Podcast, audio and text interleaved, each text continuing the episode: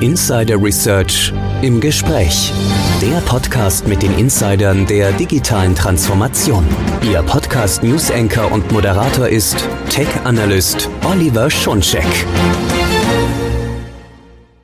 Hallo und herzlich willkommen zu unserer neuen Ausgabe von Insider Research im Gespräch, der Podcast mit den Insidern der digitalen Transformation. Mein Name ist Oliver Schoncheck, ich bin News Analyst bei Insider Research. In diesem Podcast geht es um das richtige Fundament für SAP im Cloud-Zeitalter, also den Umstieg auf SAP S4HANA und wie dieser einfach und schnell gelingt. Es gibt gute Gründe, sich mit SAP S4HANA zu befassen. Das sehen wir gleich noch im Detail. Auf jeden Fall kann man sagen, es ebnet den Weg zum intelligenten Unternehmen, in dem strukturierte Geschäftsdaten, zum Beispiel mit Daten aus dem Internet der Dinge und anderen Datenquellen zusammengeführt werden. Und Daten sind ja bekanntlich das neue Öl, aber nur dann, wenn man alle relevanten Daten im Zugriff hat und diese auch zeitnah auswerten kann. Und dafür braucht es die richtige Infrastruktur, das richtige Fundament. Und es stellt sich die Frage, wie bekommt man denn die passende IT-Infrastruktur für S4 HANA?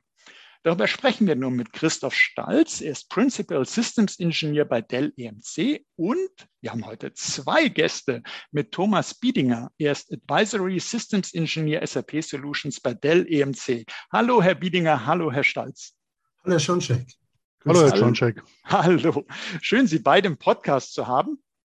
Und das bietet mir natürlich die Möglichkeit, auf gleich doppeltes Expertenwissen zuzugreifen. Das werde ich auch gnadenlos ausnutzen und werde Sie beide jetzt gleich mal zu diesem spannenden Thema befragen.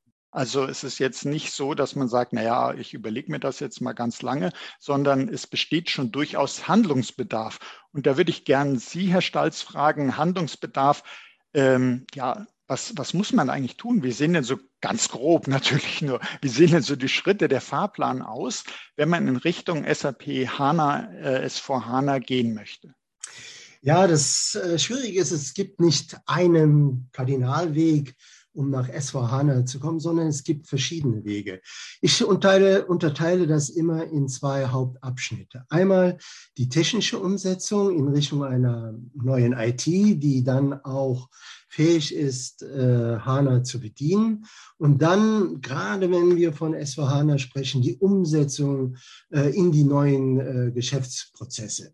Die technische Umsetzung, die wird dadurch getrieben, dass natürlich eine In-Memory-Datenbank ein komplett anderes Verhalten hat als eine wie früher angewendete relationale Datenbank. Das heißt, eine relationale Datenbank hat 10 Prozent äh, der Daten oder vielleicht 20 Prozent in der Memory liegen, während eine In-Memory-Datenbank zu 100 Prozent dort liegt. Das heißt, die Ladezeiten sind anders. Und deshalb sind dann auch die ähm, Hochverfügbarkeitsszenarien andere, wie wir sie früher hatten. Das heißt, viele Kunden gehen erstmal hin und ändern nur die Datenbank, äh, um halt Erfahrungen mit der neuen Technologie überhaupt zu machen. Der zweite Punkt ist die Umsetzung der neuen Geschäftsprozesse. S4HANA beispielsweise ist komplett neu codiert. Das heißt, wir haben neue Geschäftsprozesse. Und jetzt kommt das Hauptproblem. Die alten Geschäftsprozesse sind vor 30, 40 Jahren eingeführt worden und die verantwortlichen Mitarbeiter, die diese äh, Geschäftsprozesse eingeführt haben, sind heute nicht mehr im Unternehmen. Entweder sind sie in Rente oder haben sich anders weiterentwickelt. Viele Unternehmen wissen noch nicht mal, welche Geschäftsprozesse für sie heute äh, überhaupt noch relevant sind. Es gibt viele äh, Geschäftsprozesse, die werden gar nicht mehr äh, ähm, genutzt. Und für die Kunden, äh, für die SAP-Kunden äh, besteht nun die Aufgabe, das herauszufinden. SAP hat hier äh, Tools im Angebot, aber auch Partner wie eine Vestrex äh, können die Datenbank analysieren und dann die alten Prozesse, die man nicht mehr braucht, also die alten Zöpfe einfach abschneiden. Dann ist SAP ja von der Funktionalität im HANA hingegangen und bietet Möglichkeiten der Konsolidierung. Beispielsweise im BW-Umfeld, äh, wenn man nur ein äh, datenlieferndes System hat, äh, wie beispielsweise das S4, bietet heute SAP mit der SAP HANA Datenbank die Möglichkeit, das direkt in, dem, in der S4-Komponente durchzuführen. Und dann der nächste Punkt ist, ähm, die Migration nach S4 HANA ähm, äh, beflügelt auch die Kunden, äh, nochmal über Compliance nachzudenken um äh, gegebenenfalls Daten wegzuarchivieren. Es macht keinen Sinn, 40 Jahre alte Daten im System zu halten. Die werden wegarchiviert. Die Systeme werden kleine, ich spare mir Lizenzkosten und gegebenenfalls auch Infrastrukturkosten.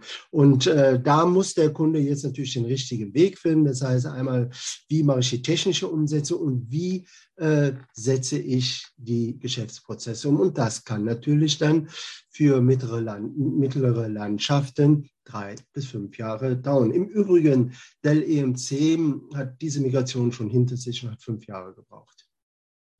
Also ich habe gesagt, so den, den groben Fahrplan, Sie haben uns da, glaube ich, auch schon äh, äh, ganz gute Einblicke gegeben. Aber wenn man weiß, dass das Projekt so lange dauert, das, sind, das ist also ein, eine Riesenaufgabe, die da vor einem steht. Und äh, da denke ich umso wichtiger, dass wir Sie hier im Podcast haben, dass Sie uns hier noch weitere Tipps geben können, was da alles zu beachten ist. Und vielleicht könnte ich Sie, Herr Biedinger, fragen. Äh, es ist eben schon mal äh, so bei dem Herrn Stalz ja etwas angeklungen äh, dass sich da auch was ändert in Richtung IT-Infrastruktur, natürlich. Also immer, wenn ich äh, im Bereich der digitalen Transformation was mache, muss ich immer gucken, dass die technischen Grundlagen dazu auch passen. Was, was bedeutet das denn jetzt für die Umstellung äh, bei SAP? Also was, was muss ich denn in der IT-Infrastruktur tun, zum Beispiel auch bei den Servern überhaupt? Was, was, was können Sie uns dazu sagen? Mhm. Also zunächst einmal würde ich empfehlen, dass man die Kriterien für die digitale Transformation, also sprich auch die anderen Workloads, die letztendlich hier äh, in einem Unternehmen betrachtet werden müssen, dass man die abgeschlossen hat. Das heißt, dass der, der grobe Rahmen letztendlich hier schon feststeht, bevor man letztendlich mit der Migration äh, von SAP, von der SAP-Umgebung quasi nachdenkt und die damit, äh, damit startet. Das heißt, die Kriterien müssten eigentlich schon festgelegt sein, bevor man letztendlich dann diesen SAP-Workload dann auch migriert in S4HANA. Äh, man sollte sich auch im Klaren sein, dass äh, wenn man äh, solche Migrationen quasi und, und ja auch damit einhergehende Innovation äh, fördert, äh, die Budgets und auch die Zeit der, der IT, IT-Mannschaft letztendlich dann auch geplant hat. Das heißt, wenn man davon ausgeht, dass heute ungefähr 80 Prozent des, des ID-Budgets und der Ressourcen in, in den Betrieb der bestehenden Landschaften quasi fließt und nur 20 Prozent beispielsweise dem Thema äh, Innovation, was ja dann in dem Moment eine S4HANA-Migration darstellt oder auch die digitale Transformation darstellt, sowohl von, von dem Budget als auch dann von den Manntagen oder von den ähm, ja, Mannressourcen oder Frauressourcen da immer zur Verfügung stehen. Das sind alles Sachen, die müssten im Vorfeld klar, klar sein, dass man da quasi äh, nicht in, einen, in, eine, in, eine, in, eine, Situation läuft, die vorher so nicht äh, ja, klar war, respektive dem, wo man, wo man sich nicht bewusst war. Das andere ist, wenn wir über die äh, ähm, über die Ressourcen oder über die Server selbst reden, ist es so, dass man zunächst mal von den Anforderungen her natürlich ähm, die, äh, ja, die, die, Anforderungen von SAP in Form von Support, Zertifizierung und so weiter äh, letztendlich erbringen muss. Das heißt, es gibt in, im Internet von der SAP äh, gibt es eine Liste, wo dann die supporteten Systeme, das sind sowohl Appliances, das sind aber auch TDI oder Storage-Systeme, das sind auch äh, also Service-Systeme, dass man da draufsteht. Das heißt, dass man sich immer für Komponenten und Systeme äh, entscheidet, die letztendlich dann auch von der SAP zertifiziert wurden. Ähm, das andere ist, äh, um den Betrieb zu vereinfachen und somit die IT-Abteilung äh, äh, die Arbeit zu erleichtern, damit die sich um Innovationsteam kümmern kann. Wie gesagt, muss die Infrastruktur leicht zu administrieren sein. Das heißt, tägliche operative Arbeiten sollten so weitgehend als möglich automatisierbar sein, um Fehler zu minimieren. Die Systeme müssen leicht zu handhaben sein und stabil laufen das regelmäßige Change- und Upgrade-Management, welches viel Zeit einnimmt und Risiken birgt, sollte automatisiert werden können. Im optimalen Fall sind dies die zu installierenden Update-Patch-Pakete sogar vorvalidiert und vom Hardware-Hersteller getestet, sodass der Kunde dieses nicht im aufwendigen ja, Change-Management-Verfahren in, in Iterationen selbst durchführen muss. Also äh, nehme ich das schon mal, äh, man sollte auf jeden Fall darauf achten, dass die Infrastruktur, Sie haben da ja auch einen wichtigen Punkt zum Beispiel genannt mit dem Thema der Zertifizierung, also dass man ein bisschen darauf auch guckt, nicht nur ein bisschen, sondern intensiv, ist das denn tatsächlich eine äh, Hardware, die sich schon bewiesen hat und die auch sozusagen das Siegel bekommen hat, ja, das funktioniert, ist das auch vor, sind da schon vorbereitende Arbeiten gemacht worden, um eben den Umstieg möglichst einfach zu machen nicht, dass man dann alles selber aufspielen muss und alles wieder testen, äh, sondern dass da vorbereitende Arbeiten sind. Jetzt habe ich, und da würde ich mich an Sie, Herr Stalz, nochmal wenden, ich habe gelesen von Dell EMC Ready Solutions for SAP HANA. Was ist das denn? Ja, in der Vergangenheit hatten wir viele sogenannte äh, Ready Solutions. Ähm, ja, auch im SAP-Umfeld, das waren die SAP HANA Appliances, Scale Up und Scale Out. Ähm, die werden aber immer weniger verlangen und wir sind da eigentlich jetzt mittlerweile auf einem anderen Weg und zwar äh, in Richtung Validated Design, ja, damit wir gegenüber dem Kunden flexibel werden. Äh, die Sapana Appliances äh, waren zwischen SAP und Dell festgelegte Systeme, wo sie auch keine Komponente ändern durften. Äh, sie waren zwar ready in dem Sinne, dass sie geliefert worden sind. Es war genau das drin, was, was ähm, dort beschrieben ist in der Beschreibung. Aber wenn jetzt beispielsweise eine Komponente End of Life ging, musste das Gesamtsystem neu zertifiziert werden. Äh, das mögen die Kunden nicht so sehr, weil sie natürlich ihre Systeme auch immer weiterentwickeln. Und deshalb ist ja die SAP 2015 hingegangen und hat das sogenannte Tailored Data Center Integration Modell äh, eingeführt ähm, und ähm, erlaubt es jetzt dem Kunden, äh, äh, zertifizierte Komponenten zu, selbst zusammenzuführen, sagen wir einen äh, Server zusammen mit einem Storage zusammen, auch mit Netzwerkkomponenten, ähm, um dann ein für seine Bedürfnisse optimiertes System zu bauen.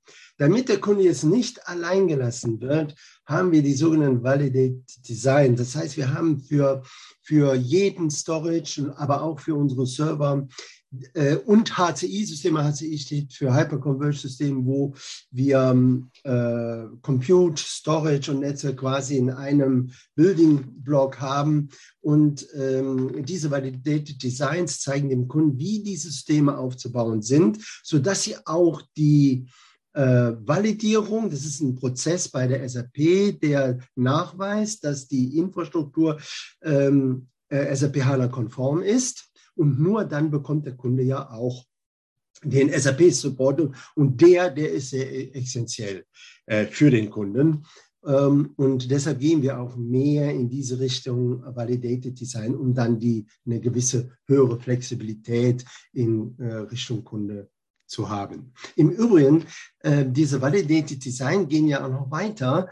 Äh, auch im äh, Bereich von Data Protection müssen ja die ähm, äh, Sicherungssoftware, also Backup-Software, äh, gegen SAP zertifiziert werden. Und in den entsprechenden ähm, SAP-Guides finden sich dann auch wiederum Validated Designs, die zum Beispiel auch Kenntnis darüber geben, ähm, wie äh, HANA entsprechend für die, diese Backup-Software einzustellen ist, sodass der Kunde es an der Stelle auch wesentlich einfacher hat.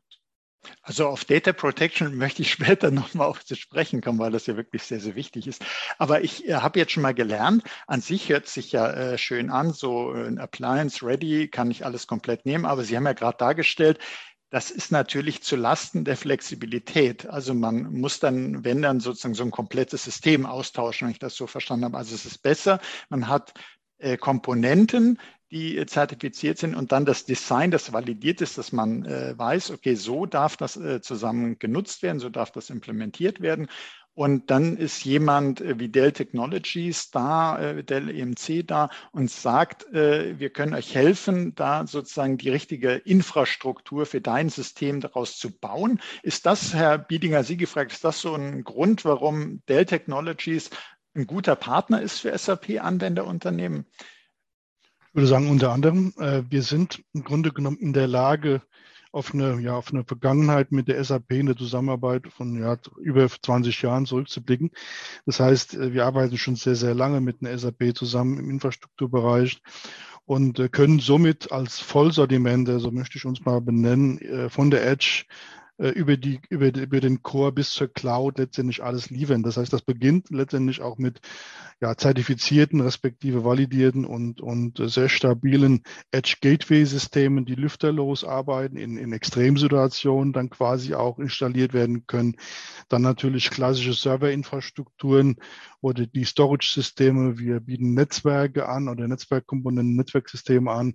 Der Christoph hat dann auch schon die Data Protection äh, Solutions von Dell angesprochen, die ja letztendlich auch nochmal angesprochen werden sollen, separat. Und dann aber auch äh, beispielsweise unser sogenanntes Apex Custom Flex on Demand. Das heißt, das ist einfach eine Art der Bereitstellung, wo wir letztendlich dann auch äh, Bereitstellung äh, für eine komplette Infrastruktur, jedoch nutzungsbasiert quasi dann in dem ermöglichen.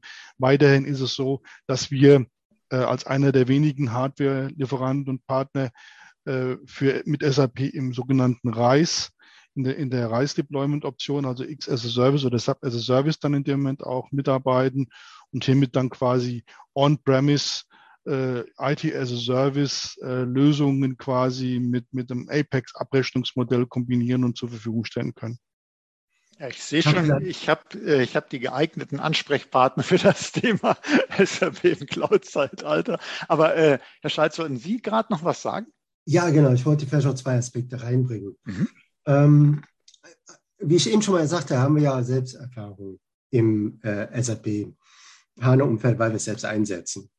Ähm, ich habe mal die SAP gefragt, äh, weil wir relativ viele Proof of Concept mit der SAP machen, wieso sie so gerne mit, mit der Technology zusammenarbeiten. Da sagte mir derjenige, ja, äh, ist ganz einfach. Wenn wir gemeinsam so ein Proof of Concept machen, ist Dell fast der einzige, der alles liefern kann. Ja? Ähm, vom Server Storage, Backup-Systeme, Edge Gateways, Netzwerk etc. Das heißt also, man muss jetzt nicht an verschiedene Hersteller gehen, sondern ähm, wir liefern an der Stelle alle Lösungskomponenten. Und wir haben nicht nur einen Satz von Lösungskomponenten, sondern verschiedene Lösungsansätze, drei Tier-Ansätze äh, bis HCI-Ansätze. Das heißt also, wir können uns äh, an die Begebenheiten beim Kunden richten und der Kunde hat in so einer Migration sehr, sehr viele Entscheidungen zu treffen. Äh, will ich das Ganze noch überhaupt noch on-prem machen? Äh, oder möchte ich lieber eine Cloud-Lösung, wie Herr äh, Piedinger eben schon sagte, äh, gehen. Diese Möglichkeiten, die hat man halt mit Dell und wir können eigentlich jede Entscheidung mit dem Kunden mitgehen. Was Herr, Herr, Herr Stolz, Sie hatten, Sie hatten vorhin, da, da muss ich, weil mir das so am Herzen liegt, mit Data Protection, äh, da hatten Sie das eben schon mal aufgeworfen, Backup-Restore-Funktionalitäten. Können Sie uns da noch mal ein bisschen was zu sagen? Also äh, uns allen ist klar, dass SAP-Services extrem wichtig sind und äh, wenn man sich vorstellt, es geht um nahezu Echtzeitanalysen und wenn da irgendwas ausfallen soll und irgendwas nicht so läuft, wie man sich das wünscht, dass das Auswirkungen hat, liegt eigentlich auf der Hand. Also das ist wirklich geschäftskritisch. Ähm, Worauf sollte man denn hier achten oder was macht denn da äh, Dell Technologies, damit eben Backup and Restore wirklich gut funktionieren? Erstmal generell, man sollte die, man sollte die Anforderungen genau spezifizieren. Ähm, ich möchte direkt dazu ein Beispiel geben. Wenn ein Hersteller sagt, wir bieten in der Cloud 99,5 Prozent äh, Verfügbarkeit, heißt das im Jahr zwei Tage Ausfall. Kann sich kaum einer leisten. Mhm. Deshalb soll man dieses genau spezifizieren. Gerade wenn wir über das Thema Backup reden, äh, gehen viele Kunden her und nutzen äh, die SAP-HANA-Migration dazu, darüber noch einmal neu nachzudenken. Hatte ich erst letzte Woche, ein Kunde kam und sagte, ja, wenn wir es jetzt einführen, äh, wie verbessern wir denn unsere Backup-Situation? Wir haben heute ja schon zu wenig Zeit, um die ganzen Backups durchzubekommen.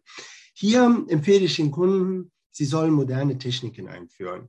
Ja, also wir haben in der Vergangenheit sehr viel mit Split-Mirror-Techniken gearbeitet. Das heißt, wir haben einen Snapshot gezogen, haben den gemountet an einem Backup-Storage-Node. Der, äh, der Storage-Node hat das Ganze abgezogen. Sehr kompliziertes Verfahren, weil man da auch äh, auf die Datenbanken achten muss, auf die Betriebssysteme achten muss. Und äh, heute haben wir aber modernere Lösungen, die mit Datenreduktionstechniken arbeiten. Das heißt also, es werden nicht mehr äh, Vollbackups gefahren, so dass ich meine 100 Terabyte vielleicht am Tag durchkriegen muss, sondern es werden nur noch die veränderten Daten gesichert. Und bei einem SAP HANA-System sind das in der Regel 5 Prozent. Ja, und dann, wenn ich das einem Kunden sage, der sagt, ja, dann komme ich jetzt auch wieder mit meiner äh, Zeit hin. Der nächste Punkt ist, das Ganze sollte vielleicht auch SAP-zertifiziert sein.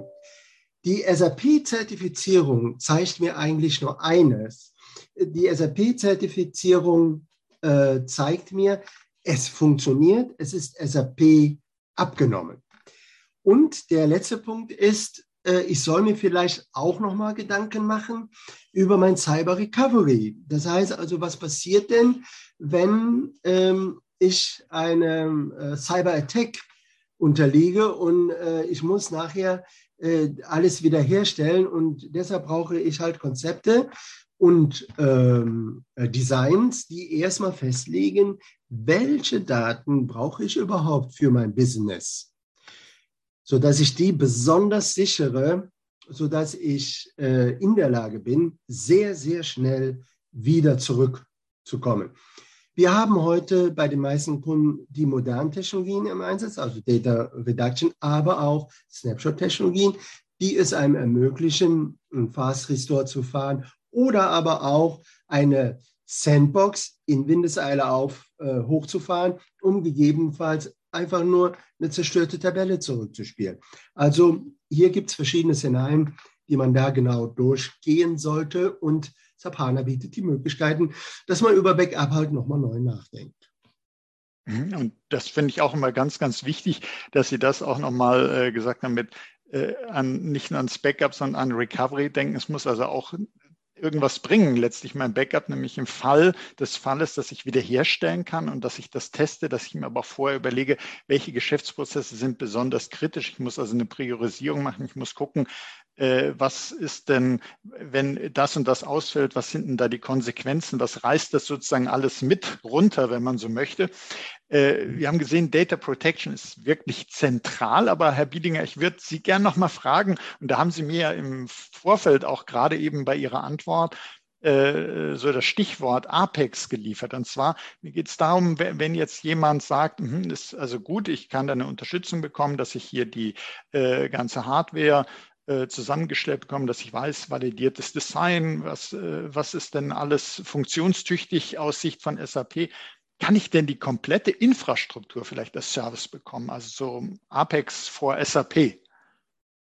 In der Tat geht das. Ähm, ich will, will allerdings ein bisschen, bisschen weiter ausholen. Und zwar ist es ja so, dass derzeit also gerade auch die, die äh, Unternehmen unterwegs sind und sich quasi neu aufzustellen, was die IT betrifft. Das heißt, gerade im Hinblick auf die äh, digitale Transformation gibt es halt viele Punkte zu beachten, äh, wie man letztendlich später dann auch eine IT betreibt und auch wie man sie abrechnet. Das heißt, äh, was den Betrieb betrifft, gibt es halt äh, ein paar Themen wie beispielsweise Konnektivität oder aber auch die Stromversorgung. Man sollte klären, inwieweit man letztendlich das Ganze im eigenen Rechenzentrum zur Verfügung stellen kann oder aber gegebenenfalls auf eine Colo, also sprich auf einem Fremd Data Center Anwender oder Anbieter dann quasi zurückweicht, irgendwo, ob man es da quasi bucht. Und für beide äh, Szenarien liefern wir im, oder bieten wir im Grunde genommen auch äh, so ein abrechnungsbasiertes Modell an, was letztendlich die komplette Infrastruktur beinhaltet. Das heißt, es wird tatsächlich dann in dem Moment nach den Erfordernissen äh, der, der, der, der Migrationsmannschaft wird quasi dann in dem Moment die Infrastruktur auch äh, geseist, respektive dann entsprechend entworfen und der Kunde kann sich letztendlich entscheiden, stellt er sich das Ganze dann quasi bei sich selbst in die Rechenzentren oder macht das beispielsweise dann über einen Rechenzentrumsprovider, über eine Colo in dem Moment. Und äh, für beide Szenarien bieten wir dann ein, ein sogenanntes Abrechnungsmodell an, das, das dann quasi in dem Apex abgebildet ist. Und zudem ist es auch so, dass ich hatte das Reis vorhin auch schon angesprochen, also diese, diese, diese SAP as a Service Option, die letztendlich SAP auch anbietet. Äh, auch hier fließt letztendlich dieses Apex Flex on Demand Abrechnungsmodell mit ein. Das heißt, wir würden in dem Zusammenhang dann in dem Moment die IT as a Service Funktionalität und das an, auf Apex basierend irgendwie liefern. Und die äh, SAP liefert dann in dem Moment dann auch die, die Professional Services, also sprich das Sub as a Service, um das Ganze dann rund zu machen für den Endkunden. Dann haben wir äh, ja schon jetzt gesehen, Apex for SAP, äh, welche Vorteile das haben kann. Und Sie haben aber vorhin auch noch äh, was, äh, was mich auch sehr interessiert, das Thema, Sie sind ein Anbieter, die sozusagen äh, von Edge bis Core alles sozusagen anbieten können, was man eben auch dann bei Ihnen schätzt. Und vielleicht, Herr, Herr Stalz, nochmal zu Ihnen. Können, können Sie sagen, wie, wie sowas aussehen würde bei Ihnen, wenn Sie hier mal die äh, komplette Bandbreite äh, darstellen könnten, wenn man so Edge Computing, IoT im Hinterkopf hat. Und danach würde ich gerne einen konkreten Anwendungsfall mit mhm. ihm besprechen. Also vielleicht so prinzipiell, dass Sie nochmal die Bandbreite äh, sagen, was da alles möglich ist, auch sozusagen mit Blick auf Daten für SAP. Ja, ähm, äh, gerne. Die, äh, der war ja, äh, wenn man das mal so betrachtet, der erste Anbieter, der überhaupt eine SAP Edge Appliance ähm, anbot. Äh, man musste ja auch zertifizieren. Der Hintergrund ist ganz einfach. Auf dem Edge, auf dem Gateway läuft halt SAP-Software. Das kann dann ein HANA Express sein oder eine kleine HANA-Instanz oder ein Sybase, was ja auch eine SAP-Datenbank ist. Ähm, und ähm, äh, man hat hier natürlich die Möglichkeit, äh, Vorverarbeitungen äh, an einer Betriebsstelle, also am Edge äh, zu machen. Das ist auch das, das Ziel. Man braucht nicht immer die, äh, alle Daten äh, im Digital Core, wie das SAP so schön sagt, sondern man kann auch Vorverdichtungen machen und dafür sind letztendlich diese Gateways da. Wir haben aber das ganze Thema ein bisschen weitergetrieben. Das heißt, ähm, wir haben jetzt auch in unseren Architekturen, wie zum Beispiel der HCI-Architektur, ähm, die Möglichkeit, mit Satellitenknoten zu arbeiten. Das heißt also, ich habe im äh, in der Zentrale eine HCI-Umgebung und habe dann in den Betriebsstätten gegebenenfalls Satellitenknoten, die nur so viel Infrastruktur äh, im Bauch haben, wie sie das auch am Edge brauchen und sind dann äh, in der Lage, dann entsprechende Datenverdichtungen äh, durchzuführen und das Ganze bei einem zentralen Management. Ähm, stellen Sie sich beispielsweise vor, ähm, äh, eine Bohrinsel, äh, da hat man in der Regel äußerst schlechtes Internet, äh, aber sehr viele Daten, die dort anfallen, aber nicht alle Daten braucht man und deshalb machen solche äh, Edge Gateways äh, dann Datenverdichtung. Das ist in der SAP-Software dann entsprechend ähm, berücksichtigt. Ähm, zweiter Anwendungsfall wäre zum Beispiel Satellitenlager, die äh, dann auch irgendwo äh, sind, wo sie dann gebraucht werden. Das Ziel dieser Edge-Komponenten ist es halt auch, dass die Daten da gehalten werden, ähm, wo sie gebraucht werden. Und ein weiterer Punkt, äh, das ist dann auch ein, Thema, was wir gerade bei den Edge Appliances haben, Unterstützung von rauen Umgebungen. Das sind halt äh, schmutzige Umgebungen, sehr heiße, sehr kalte Umgebungen. Und da brauchen halt die entsprechenden Appliances eine, ähm, ja, äh, einen bestimmten Aufbau, dass sie auch in diesen rauen Umgebungen betrieben werden können, wo solche Umgebungen, die wir dann in Rechenzentren kennen, äh, total untergehen würden. Und das ist so diese, diese Bandbreite, die wir an der äh, Stelle liefern. Das heißt, Komplettarchitekturen mit Satellitenknoten oder Edge Gateways für die entsprechende Umgebung, äh, die wir dann vor Ort auch vorfinden. Das können normale Umgebungen sein, aber auch sehr, sehr raue Umgebungen. Ich glaube, da haben Sie uns doch ganz schöne Bilder gebracht mit der Ölbohrplattform, wo man sich vorstellt, klar, äh, schlechtes Internet, die können jetzt nicht für die Analysen alles schnell in die Cloud schicken. Äh, sondern da diese Vorverdichtungen, schon Voranalysen, möglichst viel am Edge, dass da äh, entsprechend schon was stattfindet, was immer dort möglich ist und dass man auch nicht alles sozusagen ja für die weiteren Analysen benötigt. Ähm, wo Sie jetzt Ölplattform ist ein ganz, andere, ein ganz anderes Bohren, auf was ich jetzt zu sprechen kommen möchte, aber auch da äh, bohrt man nach Naturressourcen und zwar äh, Mineralbrunnen. Einer Ihrer Anwender ist ja Gerold Steiner, sehr gut bekannt äh, in, in Deutschland. Und vielleicht, äh, Herr Biedinger, könnten Sie uns jetzt so äh, das noch als konkretes Beispiel geben. Äh, wir haben das eben gehört, Erdölplattform, aber man bohrt jetzt eben auch in der Eifel ja nach Mineralwasser. Hm. Und ähm, was waren da die Herausforderungen äh, bei Gerold Steiner? Was wollten die machen und wie konnten Sie ihnen helfen?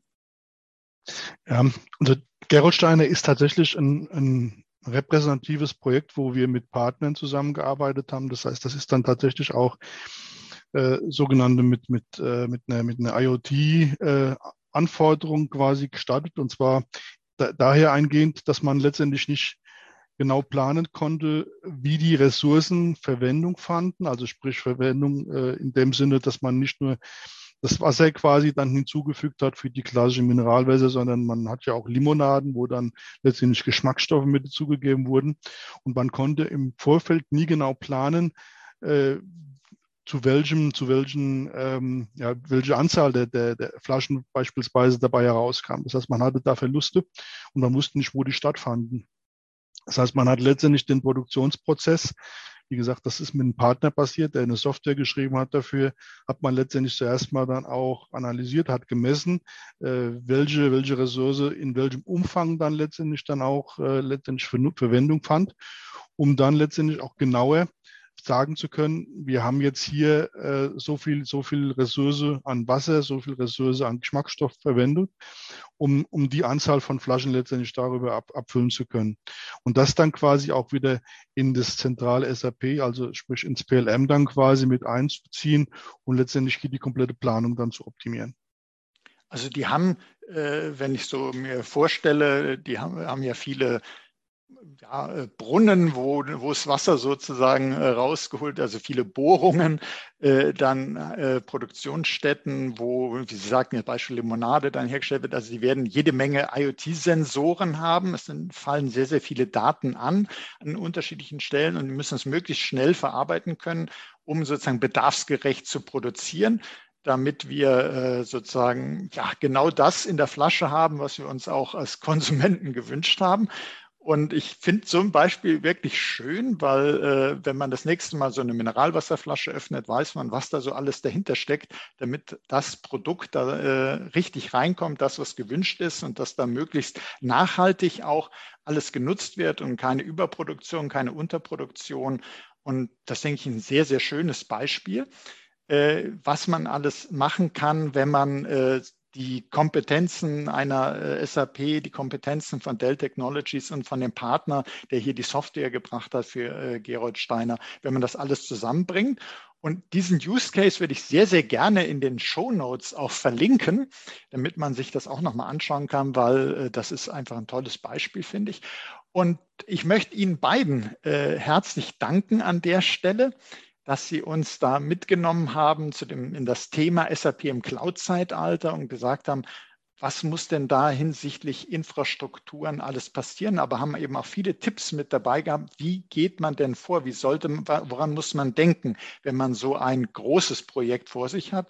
Und ich denke, da sind auch äh, alle, die betroffen sind, froh zu wissen, da gibt es geeignete Partner, die eben begleiten können auf diesem Weg, der, wie wir eingangs hörten, ja doch äh, einige Zeit in Anspruch nimmt, wobei man gleichzeitig gar nicht ewig Zeit hat. Also es besteht wirklich Handlungsbedarf. Und deshalb nochmal ganz herzlichen Dank an Sie beide, Herr Biedinger und Herr Schnalz, dass Sie uns da für die Auskünfte zur Verfügung standen. Danke für die Einladung, hat Spaß gemacht. Ja, mir auch. Und ich weiß nicht, ob ich im Anschluss gleich was trinke. Irgendwie hat mir das Thema auch ein bisschen Durst gemacht. Und herzlichen Dank für Ihr Interesse, liebe Hörerinnen und Hörer. Seien Sie auch das nächste Mal dabei, wenn es heißt Insider Research im Gespräch, der Podcast mit den Insidern der digitalen Transformation. Und auch diesmal haben Sie hören können, wenn man mit so zwei äh, Experten aus der Praxis spricht, die das eben wirklich kennen aus ihrem Alltag, was es bedeutet, so eine digitale Transformation durchzuführen, hier am Beispiel eben SAP. Wenn es Ihnen gefallen hat, abonnieren Sie doch unseren Podcast. Sie finden uns auf allen führenden Podcast-Plattformen. Das war Oliver Schoncheck von Insider Research im Gespräch mit Christoph Stalz und Thomas Biedinger von Dell Technologies. Herzlichen Dank an Sie beide.